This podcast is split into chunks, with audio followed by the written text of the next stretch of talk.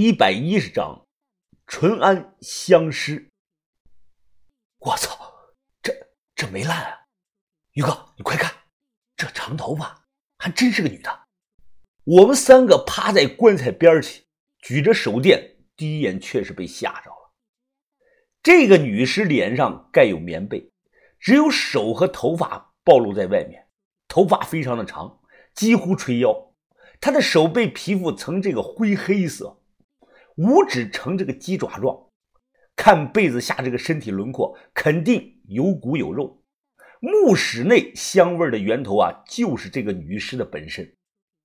这完全出乎我的意料啊！我以为打开这个棺材会是烂骨头呢。豆芽仔用手按了一下女尸的手背，令人惊讶的是，她的皮肤仍有弹性。并且其皮肤表面有层油汪汪的这个油脂类的东西。于哥小声的问我：“云峰，你看这女的是不化骨还是尸尸啊？”“都不是，这明显是干尸啊，于哥，而且不是普通的干尸。这怎么可能呢？千岛湖四季湿润，常年降雨量充足，又不是干燥的大西北沙漠一带，怎么会出现干尸呢？”我是百思不得其解，因为这完全违反了常识。豆芽仔他咬住手电，慢慢的拿开了被子，我们这才看清了女尸的全貌。这个女尸嘴巴闭合，两眼就是两个窟窿，有皮有肉，但是内部这个眼球早没了。两颊因脱水收缩的比较严重，长长的这个眼睫毛是清晰可见。小鼻子、小眼儿，整张脸呈现出这个油黑色。豆芽仔一哈气，哈到这个女尸的脸上，甚至感觉他这个眼睫毛还动了一下。女尸呈仰躺状，双手平放于腰部的两侧，双腿微张，那个腿细的像竹竿一样，全身上下是又油又黑，就很像四川人挂在房梁上的那种风干了还在滴油的老腊肉一样。普通的干尸我见过一些，那种干巴巴的哪里会像他这样出油呢？我形容的不恐怖，其实真实的样子很恐怖的。豆芽仔盯这个女尸的脸，皱眉说道：“姑娘，你怎么长成这个鬼样子啊，还浑身冒着油，怪吓人的。我们只求财，尽量不碰你，你莫怪罪啊。”于哥他扭头问我：“云峰。”我以前好像听把头讲过，有一种古诗叫柔诗，你说这句会不会就是柔诗啊？于哥，这肯定不是，柔尸也叫软皮尸，体重很轻，身上连骨头都是软的，那种东西只会出现在沼泽地里，在山上不可能看到的。于哥说的这个软皮尸的样子更吓人。锦州博物馆里就有具名字叫隋先生的软皮尸，花钱买张门票啊就能看到。不过那具尸体的样子做了大的处理，其身体的内部用大量的硅胶物做了这个填充。要是保持原来的样子啊，成年人看了可能都会做噩梦。疯子，那你说这到底是什么尸啊？我想想，摇了摇头，不知道啊。可能是在某种特殊的情况下形成的新型干尸吧。新型干尸，哎，值钱吗？疯子，听人说外国的那种木乃伊就很贵，很多有钱人都买去收藏了。豆芽仔问我：“芽仔，你管它值不值钱啊？难道你还想把它背出去啊？别给我找事儿啊！这东西除了考古队要有用，其他人都没有用。帮我照着。”我拍两张，我对着女尸的脸拍了两张照，想着回去问问见多识广的把头，这算什么事？照片我至今还有。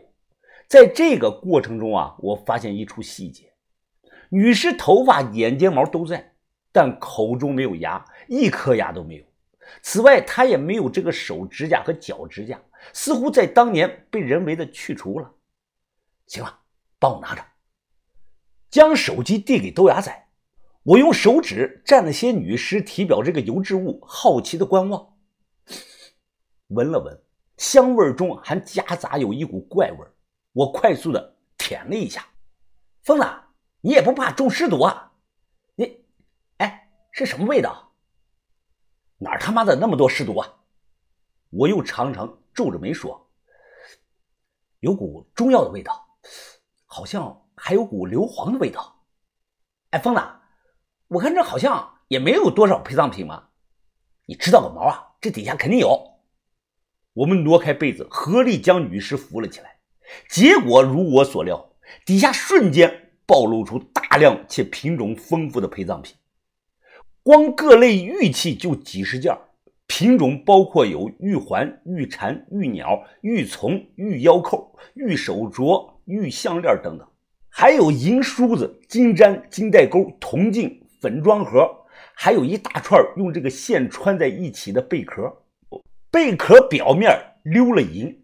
贝壳和贝壳之间隔珠是五颜六色，用了有碧玺玛瑙、青金石、绿松石。这个东西啊，我是第一次上手实物，这叫银贝珠乳，在宋代是有皇室关系的女子才能拥有的。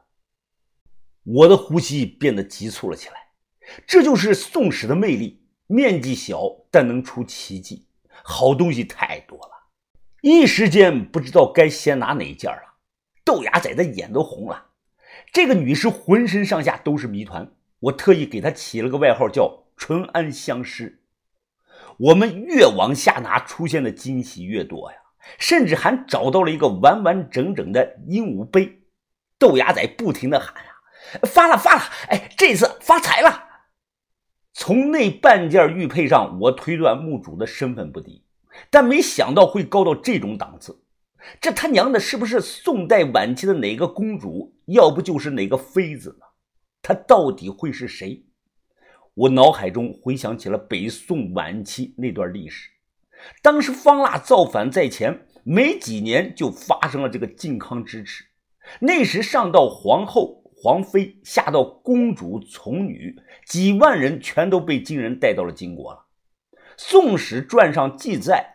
只有一个什么妃，因为住在城外才幸免于难？难道就是这具女尸吗？我感觉啊，可能另有蹊跷。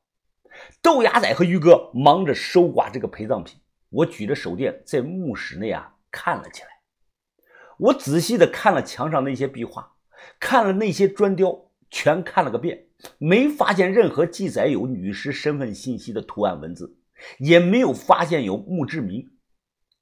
过去女的一般没有这个随身印，如果连墓志铭也没有啊，想确认其真实身份将非常的难。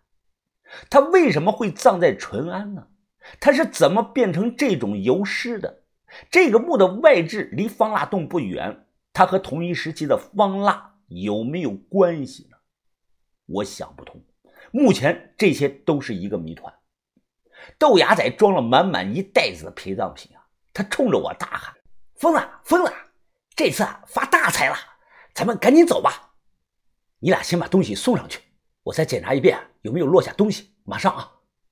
那你快点，等会儿天就要亮了。”他俩出去后，我看向这个棺材内说道：“这么好看的头发，想必姑娘你当年也是位风华绝代的人物。我是个盗墓贼，拿你东西没办法。俗话说，钱财是身外之物，这样。”总比让那些考古队的发现你要好啊！我接着又说：“你知不知道自己很特殊啊？要是让考古队的人先发现，那你就惨了。到时他们肯定会把你光着身子放到玻璃柜里，让无数的现代人当猴子一样去看你的。我就不一样了，我不会把你在这里的秘密告诉其他人的，你就当我没来过，安心的睡吧。”抓着绳子准备上去前。我回头看了一眼，又补充了一句，说道：“拜拜了，你呢。”